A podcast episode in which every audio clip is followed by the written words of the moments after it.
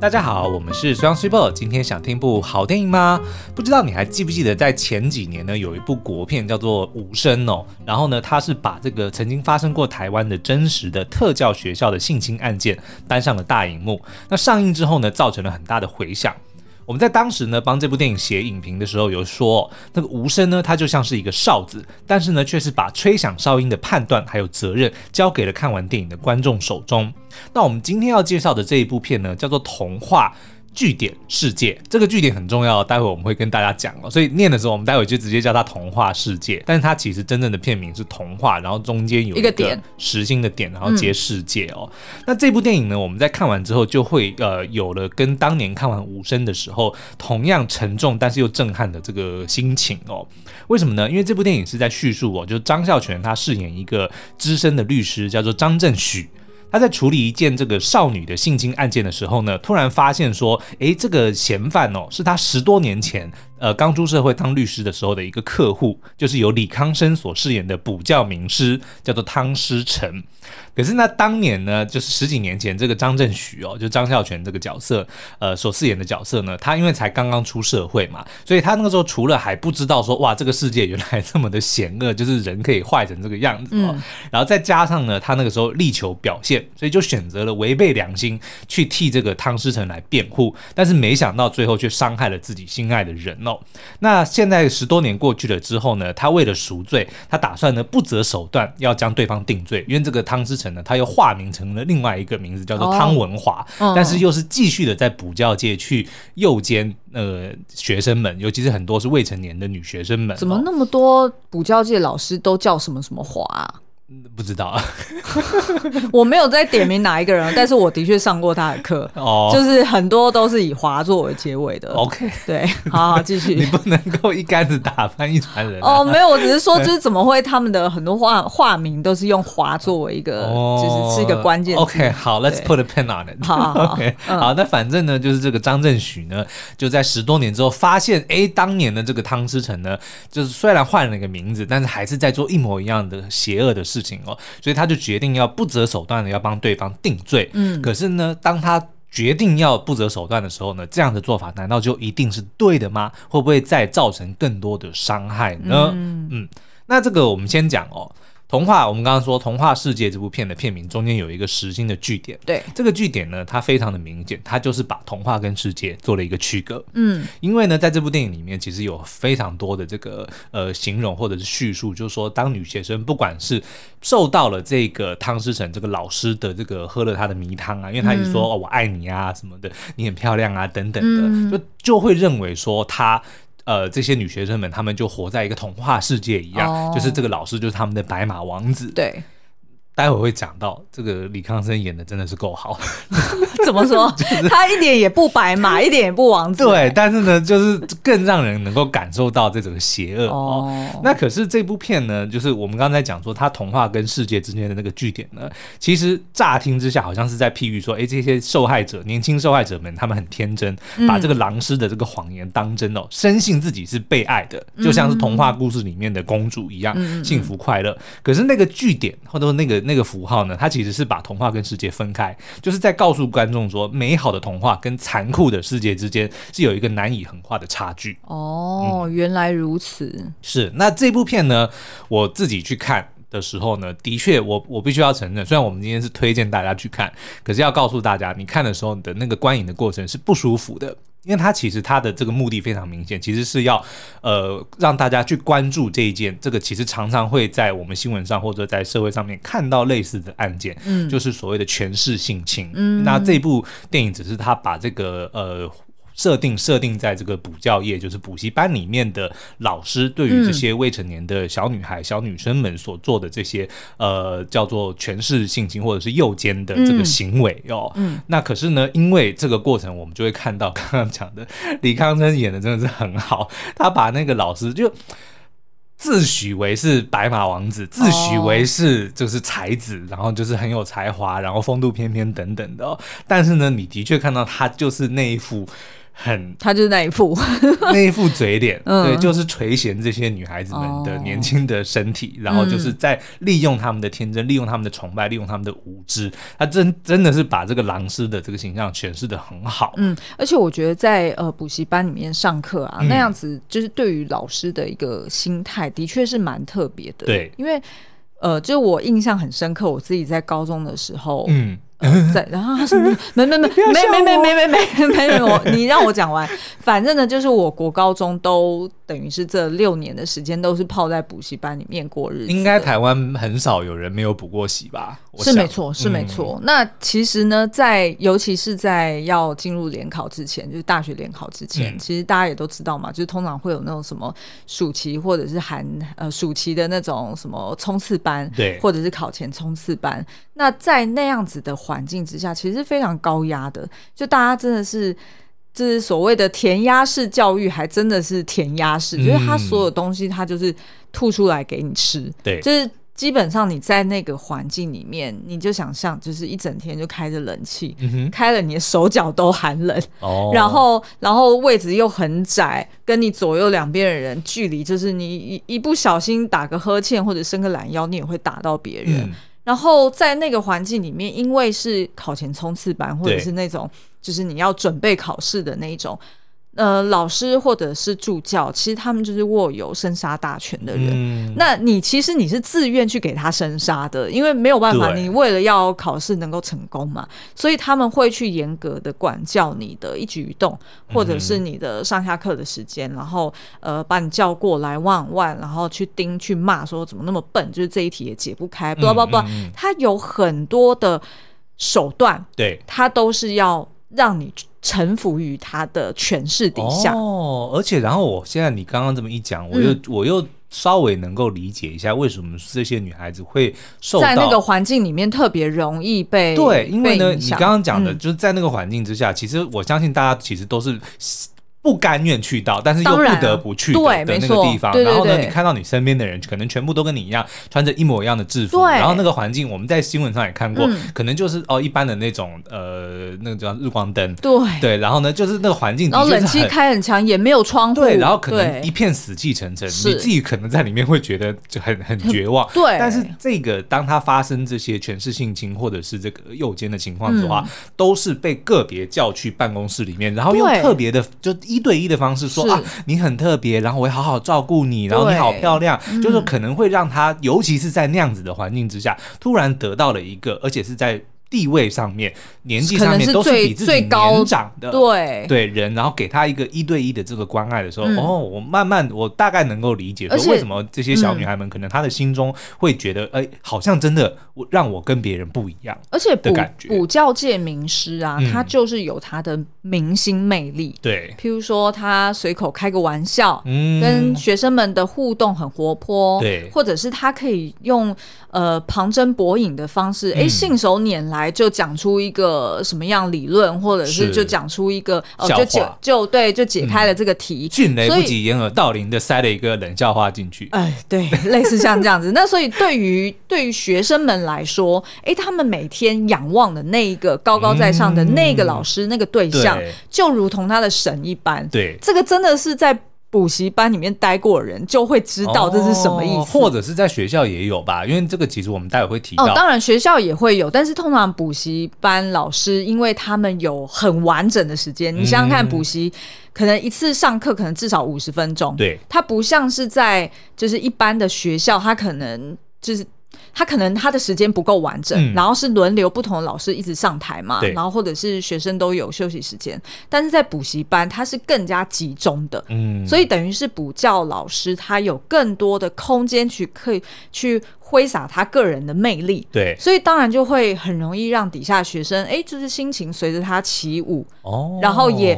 比较容易就是他他们所有的关注的焦点都在这个老师身上，尤其是。补习班是你掏大笔钱去的一个地方，哦、是是是，所以你一定是在那个地方是更加比你平常白天在学校上课的地方是更加 committed。哦，而且还有一个可能，就是因为这个、嗯、应该这个行业很竞争哦，对，如果你要成为所谓的名师，一定是很厉害，对，你一定要有两把刷子，嗯、就是你可能个人的魅力，就所谓的教的好，可能不是只有说，对，是不够的，知识是不够，是不不行的，对，你还要能很能够，哎，很会讲话，妙语生花等等的，对对对对对对，就是这个样子，好哦。那刚刚讲到，其实看这部片的过程并不是一个舒服的体验，可是我们还是很非非常的佩服这部片的编导哦，就是唐福瑞将这个议题转化成剧本，然后透过优秀的执行呢，拍了一部让人发发人深省的好作品哦。然后呢，也成为了这部呃今年台北电影节的闭幕片，一口气入围了最佳剧情长片、最佳男女主角、最佳女配角、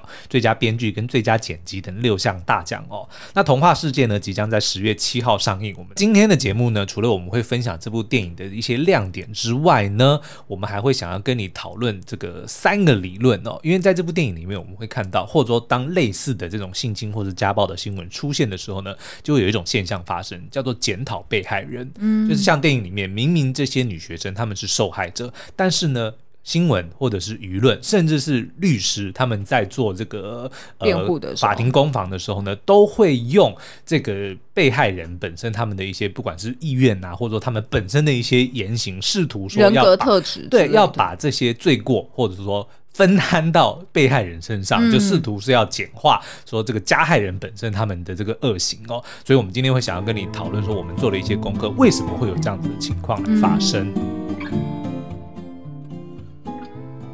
好，那这部电影呢，我自己觉得最特别的是，它采用了双时间轴的这个进行方式。我们刚刚讲到张孝全所饰演的这个律师呢，叫做张正许。那这个故事呢，一开始当然是以现代，在二零一九年的时候呢，就当当他发现说，诶，他接下了一个他手上的一个案件，就是一个少女性侵案件的这个嫌疑人哦，就是当年他那个时候叫做。呃，汤文华，可是他就一眼就认出说，这个汤文华呢，原来就是十几年前，二零零二年的时候，他呃刚出社会的时候的一个客户，叫做汤师成。然后这个汤师成呢，他还就是一个补教界名师嘛，但是他当时帮他辩护的案子呢，就是一模一样，也是他被。控告被女学生控告他用权势性侵，来就是呃胁迫她诱奸她，然后发生性关系哦，然后是未成年的这个少女哦。那当时呢，因为这个电影就会。不断的在这两条故事线上，呃，跳跃嘛，对，所以看到二零零二年，就是以前的年轻的时候的这个张正许的时候呢，就会是哦，他刚出社会，他可能呃充满了热情啊，然后可能就是呃在老板或者说在这个呃社会的这个规范底下，他就有一点点想说，哦，我就是为了我的辩护人，我的为了我的客户来着想，他的利益着想，是非什么的我不管。对不对啊？就算是呃，我可能心里觉得说你性侵就是对方，对方是一个小女孩，嗯、但是在这个他当时的心境，他会认为说他要帮这个加害者来辩护，哦，所以甚至我们会看到很多他后来在试图在辩论的策略里面就有试图要去扭转大家的舆论，说我们把女学生嗯行贿成她本身就是一个很。行为不检的女孩子，嗯、就是她有刻意的想要去引诱老师让这件事情发生，嗯、或者是说，当这个呃性行为发生的时候，不止她也没有抗拒，可能说他们两交两造之间是合意性交、哦、等等，两两情相悦这样子。对，那可是这样子的这个辩论策略，其实他会发现说，为什么可行，就是因为可能舆论或者说社会的风气，时常都会有同样的。的这个倾向，就是他们也会去检讨被害人哦，那所以这个待会我们会呃更详细的讨论。那可是这个电影在拍的时候，他会跳到现在，就是二零一九年的时候，当他手上又接了一个新的案子，然后但是发现说，竟然这个加害人还是同一个人，也就是说，他这十几年来可能就是不断的换名字，然后不断的去性侵女孩子，然后可能被告最后就是和解，或者是肯定，因为看来看来肯定是没有被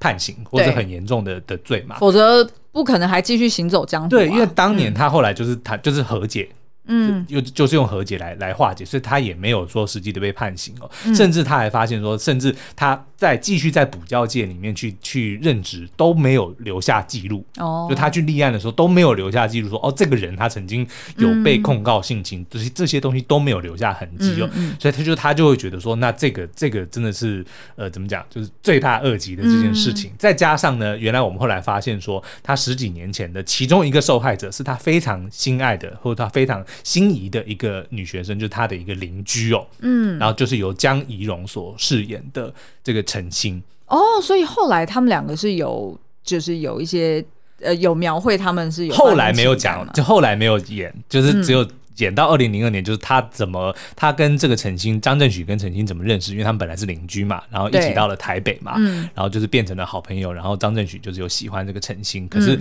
另外一条线就是他。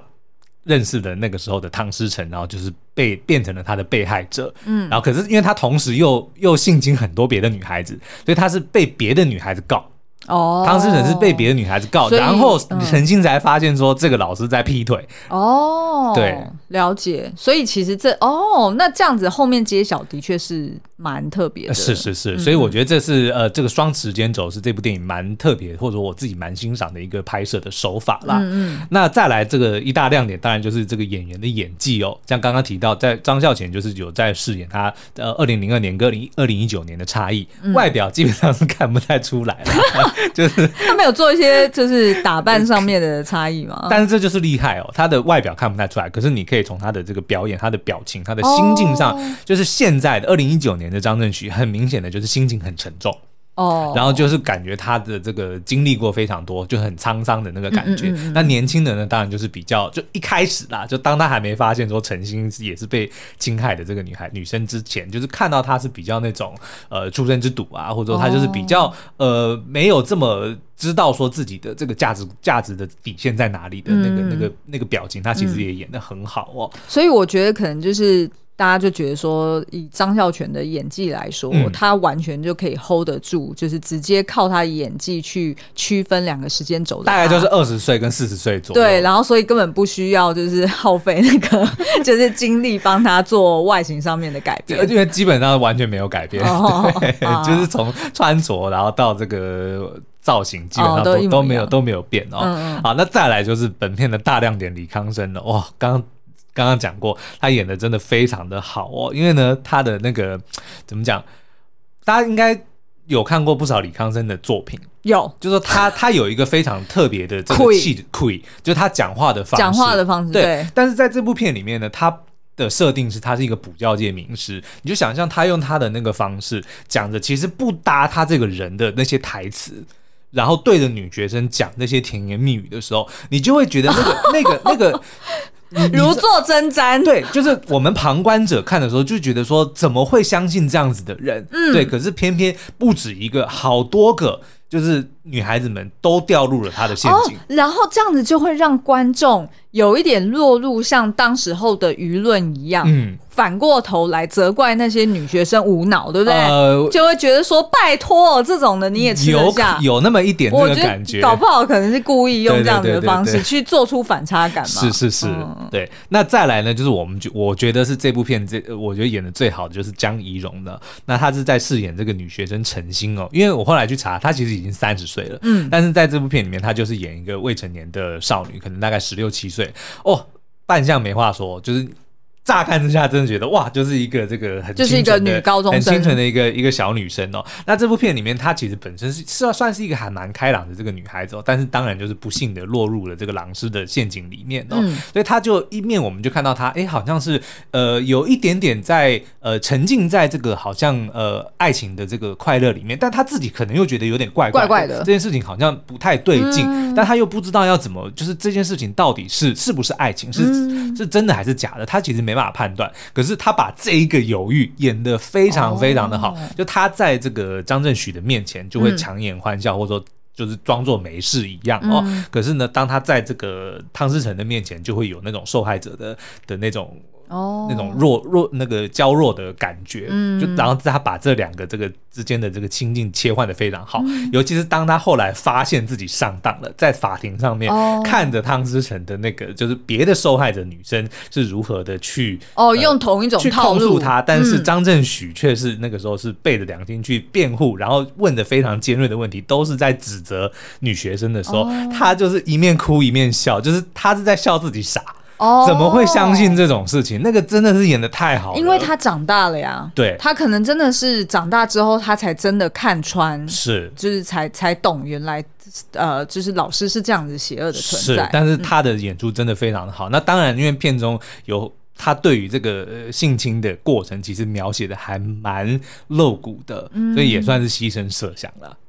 就是、哦，你说是江宜蓉跟李康生，李康生，李康生有、哦、有露屁屁，OK，对对，然后女学生也露的蛮多的，所以算是算是为了这个艺术牺牲。但是我觉得最后呈现的这个、嗯、呃，当然。如同我讲的，他其实是刻意的要让观众感觉不舒服，嗯，对，但是所以他的这个性行为的过程就是会让你。不舒服，让你不舒服。对对对，哦、好。那除了这个三位主角之外呢，其实配角们都演的很好哦。像这个影星其实是有演那个时候二零零二年他是演张正旭、张孝全的老板。那标准的那个就是那个啊，为了利益，然后就是不顾正义的那种律师啊。哦、反正收了钱，你管人家做的是不是对的，嗯、或者说你也不要问什么正义不正义，反正你的责任就是要帮人家辩护哦。嗯、那但但是哎，到了二零一九年十几年之后呢，他有一点像是半退休的状态，但是还是被这个汤思成，就是李康生的这个角色委托要帮他打新的案子，哦、他还是接了。可是呢，他这次呢，就是很明显的对于这个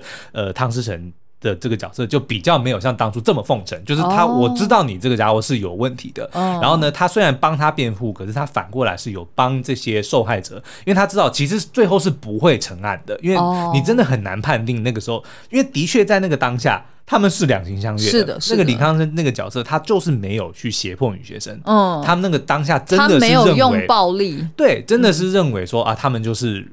情投意合，嗯，对，所以你真的很难去定他的罪或者判他的刑，嗯，对不对？所以他就只能够反过来说，那就是帮这些受害者去要求更多的这个和解金，哦、就是用实质的这个金额来帮他们来来弥补他们啦。嗯、所以就这个转变，我觉得也是演的蛮好的。嗯，然后片中就是有还有夏雨乔是演这个张振许的妻子，嗯、就她并不知道这个二零零二年发生过陈星的这个事件，嗯、然后后来就才发现说，哎，她老公怎么对于陈星这个案子，或者说对于汤诗成这个案子特别。的就是上心，对，有一点点呃，就是行为有点怪怪的等等的。嗯、那另外还有就是由王于平所饰演的这个，在二零一九年被性侵，就是控告这个汤之成的这个女孩子哦。那王于平其实大家应该可能最近看到她的这个演出比较多，哦，最近的就是在我愿意里面，对，就是饰演。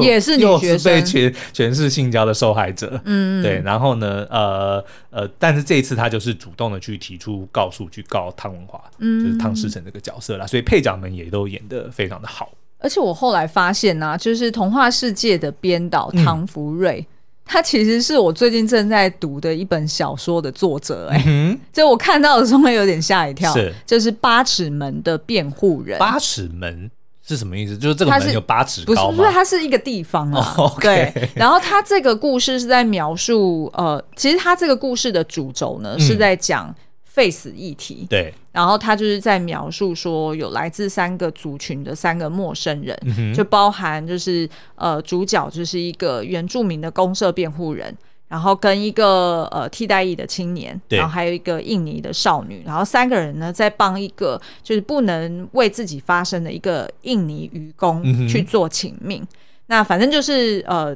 故事一开始就是我们看到就是发生一个命案。对。那所以这个故事呢，其实他们也正在拍摄影集。哦。就是我好像后来有查到，就是呃，这个编导他其实有提到说，他当初在写这个。故事的时候，他就是以要拍成戏剧为前提去写下这个故事的。那所以其实。你在看这个小说的时候，你就会觉得很有画面感，oh. 就是你你在看他就是每个人的对话，然后或者动作，你就已经 literally 可以在你脑海中想象到那个画面、嗯、那镜头大概是怎么走的。所以他也拿下了第二届静文学百万影视小说奖的首奖作品。Oh, okay. 对，对，对，好哦，嗯，那我们在查这个资料的时候，发现说这个唐福瑞导演呢，他其实本身就是出身自法律系哦，他在法律系毕业之后还执业了五年哦。但是呢，他因为就是还是对于电影抱有这个热情哦，所以最后呢考上了这个公费留学，到美国的加州艺术学院去攻读电影导演的硕士学位哦。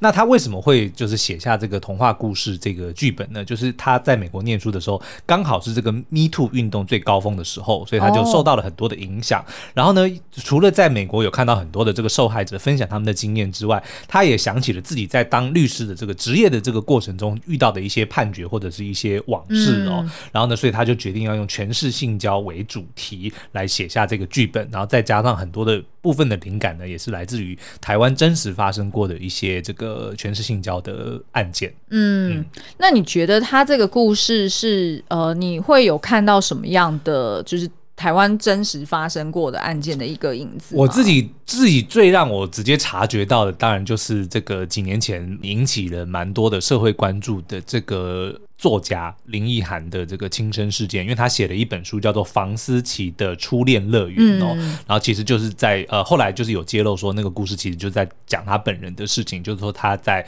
呃十几岁的时候呢，就是受到了老师的这个诱奸。诱奸，那那后来当然就是发生了不幸他这个轻生的事件哦。嗯、那为什么会让我想到房思琪？就是因为他在二零这个童话世界里面，二零一九年的这个受害人叫做郭诗琪，当然不是思琪啦，哦、但是思琪不是一模一样的字。对，可是我就觉得说，那这个其实是一个蛮蛮明显，就是如果你说是巧合，我我个人是不相信啦。就虽然没有没有跟编导求证，但是我就看到这个郭思琪的这个名字的时候，就让我直接想到了房思琪，就是那个做小说里面的女主角的名字啦。然后另外一个就是最近都在大家都在讨论的这个台中狼师的事件吧，对对对对对，所以其实这这类型的。的事件真是层层出不穷，而且这些都还是我们知道，就是有被爆出来的。那还有更多可能是正在发生，或者是发生之后却没有得到这个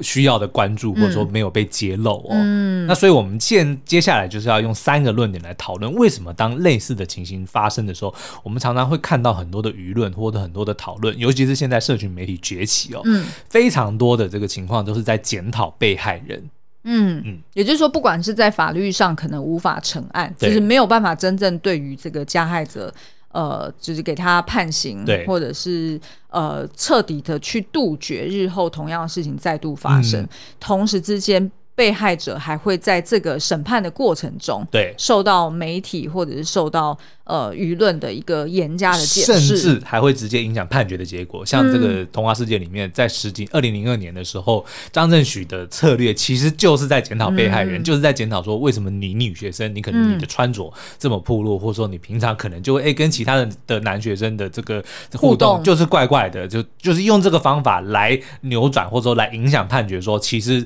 他们他跟这个。汤思成发生性关系，并不是全是性交。嗯，好，那我们平常呢，在看新闻的时候啊，一定就会觉得说，为什么酸民们，或者是为什么记者们，就是可以这样子去检讨被害者？对，然后感觉好像说，哎，是不是就是呃，就是这种很没有同情心的人，他才会这么无情的去询问？被害者，你有什么感觉？你那时候为什么这样？哦、你那时候为什么这样？你为什么不做什么？你为什么不是不怎么样？就是大家一定都会觉得说，哦，那一定是他们特别没有同情心，才会做出这样子的一个结论。对，但事实上呢，如果是发生在我们身边，嗯，其实我们也很容易落入到一些谬误当中，对，然后去检讨被害，呃，就是检讨被害者。对，那不管是呃性侵的事件。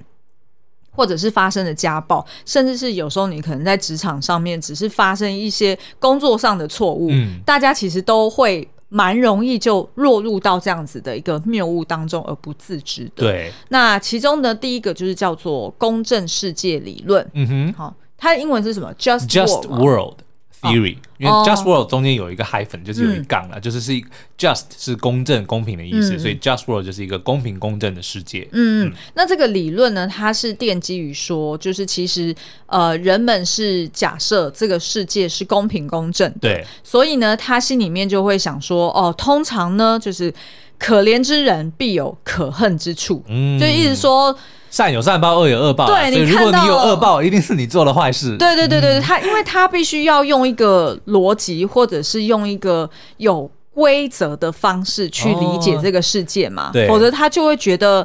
呃，我。我我觉得好像这世界太过混乱，或者是太没有逻辑了。哦、我我我不知道要怎么去归因，是当初什么事情会发生的因果是什么原因。所以就是比如说，如果有好事情发生在我身上，那一定是我之前做了什么啊？我上辈子积了德，对对对对，上辈子烧了好香等等的，嗯、就是要去合理化这些好事情。但是呢，同时也会。去怎么讲？当坏事发生的时候，我们用同样的这个逻辑说，坏事发生一定是你做了什么，或者说啊，我一定是做了什么坏事才会导致不好的事情发生。像我们最近不是看了那个 Netflix 的那个食人魔达莫嘛，嗯、就是这个影集嘛，然后它里面其实就是呃，因为它食人这件事情其实本身就是一件非常恐怖，然后令人感到恶心、无法理解的，嗯、因为人怎么可能吃人呢？对，那所以当这个影集。他慢慢的去揭露说，哦，这个达莫他从小到大是怎么生长的，以及他呃，就是之后他自己独居的时候，他遇到哪些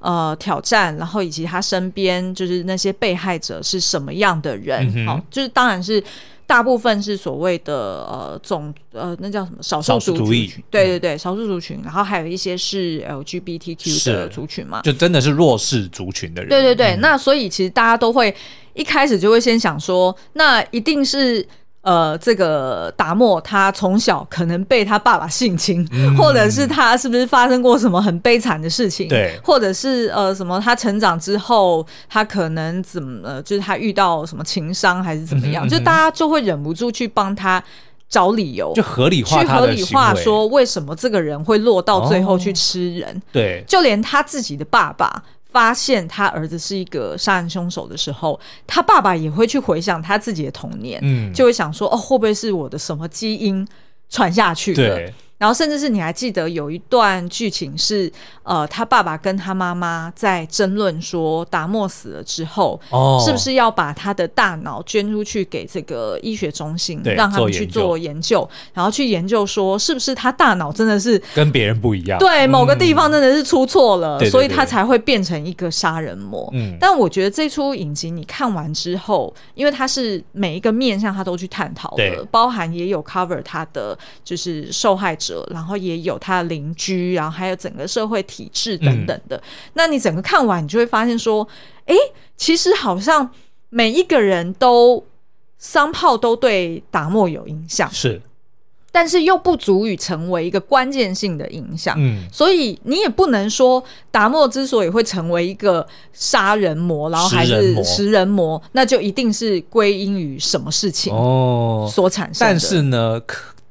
通常在舆论下，就是大家可能需要快速的做结论，没错，所以可能就会下说，哦，这个达莫他就是因为。小时候家庭不完不不圆满，就认为说、啊、这个就是原因，对或者说哦、啊、他是同性恋啊，这个就是一个原因，就会用等等这些这种非常快下结论的方式去替自己去找一个合理化的解释，说为什么这样子事情会发生。对，所以就是你看，对于这个童话世界里面的剧情，就是大家就会想说啊，那那。就是女学生平常穿的很露，或者说她平常就是喜欢跟男生有些有的没的，嗯，所以她就会、这个、就容易遇到这种不好的事情。对，所以在补习班里面，她才会特别去呃，可能刻意的会引起老师的注意，才会导致他们两个人合意的发生性关系。对，就会用这样子的，然后反过来就说，她、嗯、一定是被抛弃之后心有不甘，才去控告老师性侵，就都会下这些结论哦。嗯，也就是说，其实人们在因为是期待说这个世界是公平的，嗯，但是反而呢。却学会了去合理化不公平，对，没错，没错。所以其实你这个呃公平呃公正世界理论呢，其实它又可以连接到另外一个直觉的谬误，就叫做怪罪型直觉。嗯，它怪罪型直觉呢，就是人通常会倾向替。坏事找出来一个简单又清楚的元凶，对，就就像你刚刚说的，嗯、那呃，举例来说，这这本书呢叫做《真确》哦，它里面就是列出了十大直觉偏误。那这个作者就有提到说，他譬如说他在旅馆洗澡的时候，如果他那个就是呃，就是一一打开热水，然后结果就。被这个滚烫的水给烫到，他那个当下呢，他就说哦，他就是很气那个旅馆经理，他就觉得说，是不是你们当初这个就是这个设计就是没有做好，嗯、然后他也会气说，啊，是不是隔壁更正好就是正在用水，对，然后所以把我的冷水用掉了。对对对，那可是呢，他后他后来才发现说，其实是因为他自己一开始打开水龙头的时候就把热水调到最大，嗯，因为他没有耐心去等那个热水器煮煮热，对对对，所以他就想说，我一开一开始我就要转到最，就他没有加冷水去调和它，然后结果就被烫到了，对，所以他就说，所以这个其实是不只是发生在这种就是所谓很不幸的事件的时候，嗯，旁人会去找一个。坏人或者是一件坏事去怪罪，就算只是在生活当中这种很很简单的日常小事，或者是日常的不顺心，嗯，人们都会倾向认为坏事必有因，然后一定背后呢有一双就是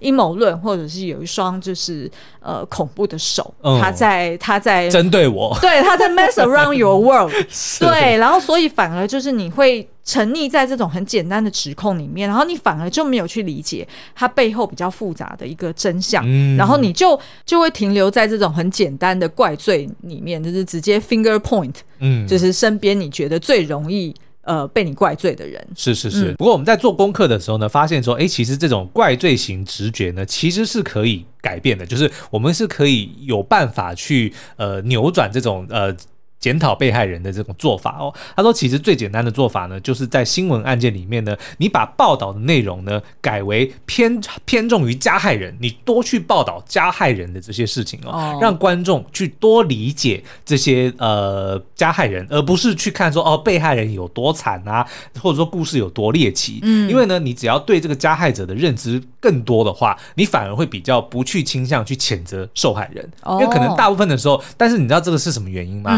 因为因为加害人，尤其是我们在讲权势性交、权势性侵，都已经讲了权势，他们就是有权又有势嘛。对，所以他们通常呢都是比较有关系，或者是说有这个呃财富，是能够压掉新闻，或者甚至是说哎、嗯、去扭转这个呃花一些钱去扭转这个舆论的方向。所以反而大部分时候呢，你会看到报道都是偏向柿子都挑软的吃嘛，嗯，就去报道那些没有办法反抗，或者说没有这些权势的受害者身上。所以其实虽然我们都知道说哦，如果你多去报加害者的这个。个新闻受害者就不会被比较不会被检讨，嗯，可是事实上就是因为他们权势比较大，所以呢，就连新闻其实可能有的时候都会受到影响，而没有办法报更多加害者的新闻。我觉得这个呃逻辑呀，就是除了就是呃权威人士他本身已经有那样子的。地位，他会去控管整个体制或者整个舆论。对，其实另外一方面还有就是出自于人性对于诉诸权威的一个谬误心态。那这个诉诸权威的意思就是相信专业。然后你认为，因为他是专家，所以他讲的话都是对的。即便呢，他开始这个专家也开始去评论别的跟他无关的领域，譬如说，呃，譬如说，假设是某位医生，他特别喜欢评论政治，嗯，可是他明明他的专业是 是医学，然后他去评论政治，然后你相信他在政治上面的专业，是因为就是因为他本身就有一定的程度的地位，所以你认为说，因为他在医学有一定的权威，对，你就会直接。在政治上延伸过来了的这个言行，搞不好也是蛮厉害的哦，会有这样子。对对对对对，那我这边可以举一个，就是我觉得是比较凄惨的例子，就是在那个呃，就是一八四零年代呢，有一个匈牙利的医师叫做。塞迈尔维斯，对，然后这个医生呢，就是一开始发现说，哎，为什么就在那个年代的那个妇女生产之后，很容易都会死于感染，嗯，然后就是死亡率很高，对，然后所以他就去研究了一下，然后就慢慢去推敲出来说，哎，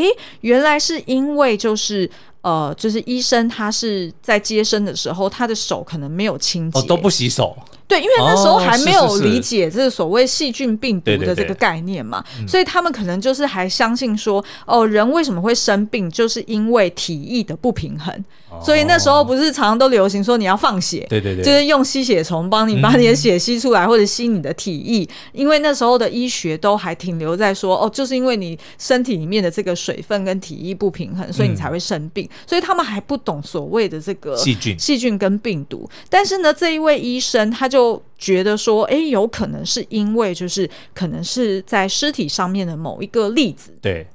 它会被传导到这些孕妇的身上，然后有可能就是出自于我们的手，所以他就建立了一个很严格的卫生制度，嗯、然后就是包括譬如说要规范大家要洗手啊，或者是要用氯来清洗，就是这些尸体啊。嗯、然后所以那时候呢，他的诊所就是的确那个死亡率直线下降。对，但是呢，因为那时候他走的太前面了，嗯、就是其他的医师甚至是呃，就是比他更加资深的这些专家们都觉得很不爽，就觉得说根本不是这。这样啊，我们相信的那一套医学标准是最先进的。嗯、你这个是什么怪东西来着？对。然后于是呢，你知道他最后有多惨吗？就是他。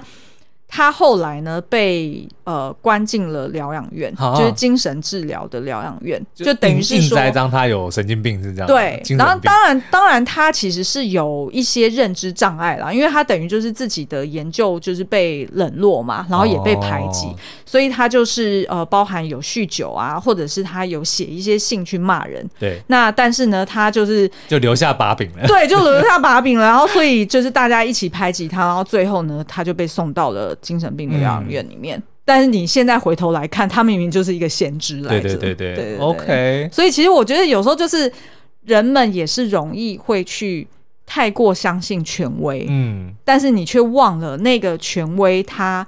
就算他是一个补教界名师，对，他很会教书，可是不代表他人格是是。百分之百没有问题。OK，或者是，是嗯，可能就是有这个倾向说，哦，他既然在某个领域有不错的成就，对，那可能他就自动会帮他。呃，加上一些光环、呃、加分，或者说那他可能人格就是不错，他才可以这样。所以当他出来讲这些事情的时候，他的 credibility 就会比较好。是，就会觉得说，嗯、哦，在他底下有多少学好学生，就是考上了名校。哦，的确，你看我们常常看一些这种的时候，啊、他就说，你觉得他们会相信一个呃有权有势的律师，还是会相信你一个默默无闻的一个什么什么什么人？就常常都会有这样子的举例嘛，就说一定都是有地位的人。讲话会比较大声，会比较有人性。嗯，哦，然后在那个什么呃食人魔达莫里面，他不是说哦、呃，你觉得大家会相信是一个什么有前科的黑人，对对对，一样的，还是一样的东西？对对对啊，嗯、好吧，就是如此。以上这三个理论就可以帮助大家去打破这种为什么会有检讨被害人的这个现象发生、啊、对这个迷思啊。OK，嗯嗯好哦。那所以今天我们就是推荐了这一部呃童话世界哦。那当然呢，我们觉得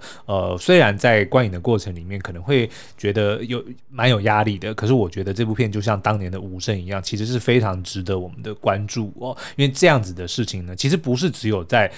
补补教界其实这样子的这个诠释的这个也，而且也不是只有性侵才是霸凌，其实也算哦。嗯、就这些事情其实常常会在我们的这个周遭发生。那这一部电影呢，其实基本上就是要唤醒大家对这样事情的这个 awareness 的认知哦。嗯、所以如果不幸发生的时候呢，会知道说啊，至少要勇敢的发生。我觉得虽然对于大部分人来说是不会经历这些不幸的事件，对、嗯，但是呢，就是我们能够至少做到的，就是我们不要变成那个。就是没事去凑热闹，然后还还去检讨在被害人，对对对，这种酸民，是是是，对不对？就是至少自己有一个自觉，说，哎，我有可能陷入了这些谬误当中。好哦，那所以童话世界呢会在十月七号在院线上映，我们非常推荐大家去看。那如果你还想要听我们解析更多的这个电影的话呢，也欢迎到 Apple Podcast 底下五星留言告诉我们哦。好，今天的节目就到这边，我们下次再见，拜拜，拜拜。